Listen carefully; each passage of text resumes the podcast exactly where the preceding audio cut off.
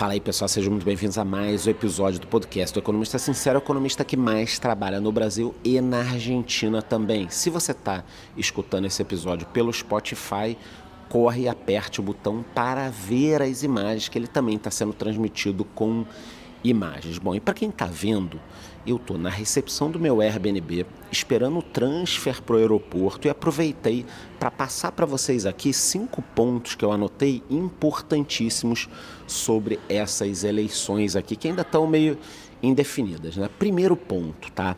Foi a menor votação desde a redemocratização, ou seja, o argentino está de saco cheio, não quer votar, não está afim, está é, meio enjoado, é, enojado com a política, o que acontece também um pouco no Brasil. Então, esse ponto da votação baixa, eu acho que já indica algumas coisas. O que, vai acontecer daqui para frente é muito difícil falar. Outro ponto importante é que há 40 anos, há 40 anos, o peronismo sempre passa para o segundo turno e dessa vez não vai ser diferente. O peronismo está passando aí com massa, que tem grande chance de ganhar essas eleições. Então, esse primeiro ponto foi a menor votação e 40 anos de peronismo no segundo turno, ou seja, os argentinos provavelmente ainda querem esse tipo de governo. Vamos lá. Segundo ponto aqui.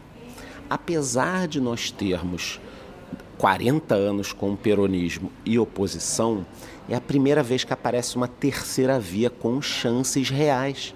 Então, o que, a gente tinha antes? Peronismo e antes peronismo, muito puxado pelo Macri, o antiperonismo. E agora, o que, que aconteceu? Apareceu um maluco, que é a terceira via. Então as coisas aqui eram muito tipo PT e PSDB antes, e de repente aparece um maluco para quebrar esse ciclo. Então, segundo fato aqui que eu tenho para vocês é isso. Pela primeira vez, uma terceira via. Terceiro fato aqui, terceiro ponto dessas eleições, tá? A Argentina está numa recessão 40% da população na pobreza, ou até mais de 40%, 140% de inflação, e mesmo assim, mesmo assim, o Massa, que é o ministro da Economia, passou para o segundo turno na liderança. Cara, esse é um negócio que, assim, eh, não dá para entender. Não dá para entender. Por quê? Porque o cara é o ministro da Economia, a economia piorou no último ano e mesmo assim o cara vai lá e consegue passar para o segundo turno na liderança. Tem um ponto legal que o Milley conseguiu o voto de muitos jovens. Os jovens antigamente votavam na Cristina Kirchner. Há 10, 15 anos, ela fazia uma passeata, uma manifestação, lotava de jovens. Ontem, no quartel-general do Milley, que eu fui para ver a apuração, estava cheio de jovem. Então talvez, talvez os jovens estejam olhando para outro campo político que não seja só peronismo ou antiperonismo. E isso é um fenômeno importante, a gente não pode ignorar.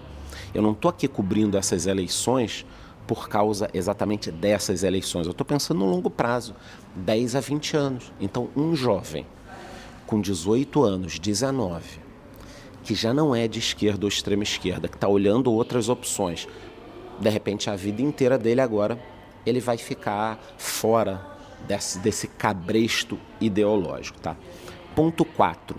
Surgiu uma nova força política no mundo, eu acho que está surgindo ainda, e aqui na Argentina, esse fenômeno Milley, ele tem dois anos, dois a três anos no máximo.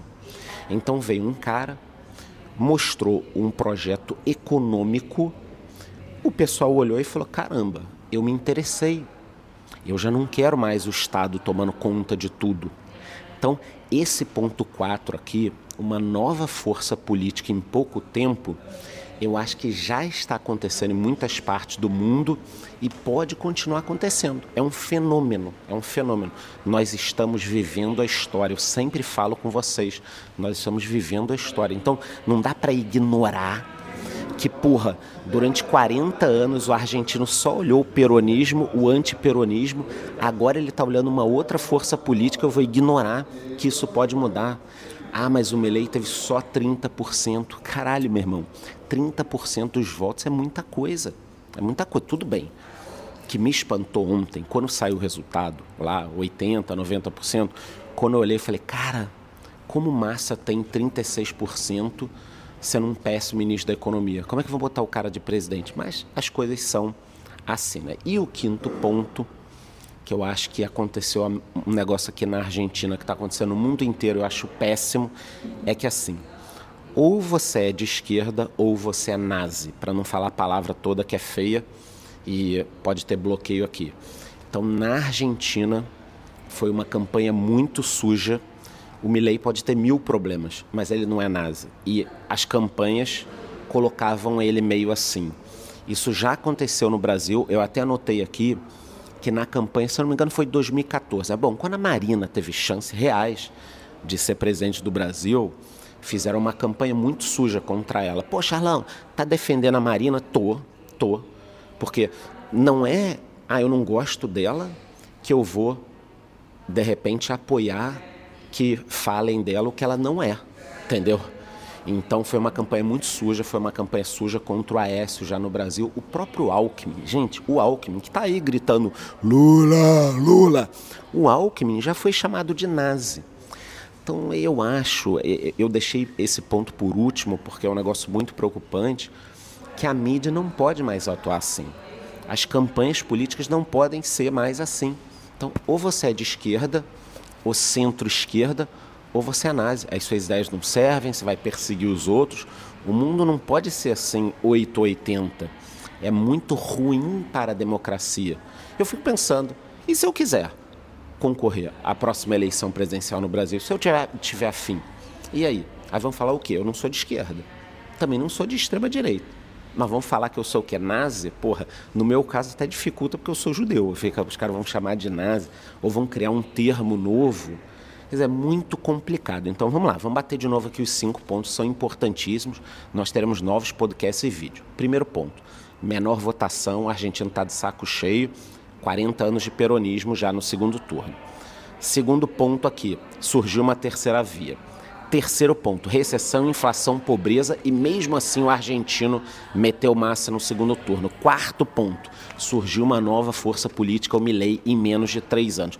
E quinto ponto: ou você é de esquerda, a mídia te apoia, ou você é nazi, isso é péssimo para a democracia. Bom, então espero que vocês tenham gostado desse episódio aqui na recepção do meu Airbnb. Eu estou sempre tentando trazer conteúdo, por isso que eu te peço antes de ir embora, vote na enquete que eu deixei aqui embaixo, me dê cinco estrelas no Spotify e te vejo no próximo episódio.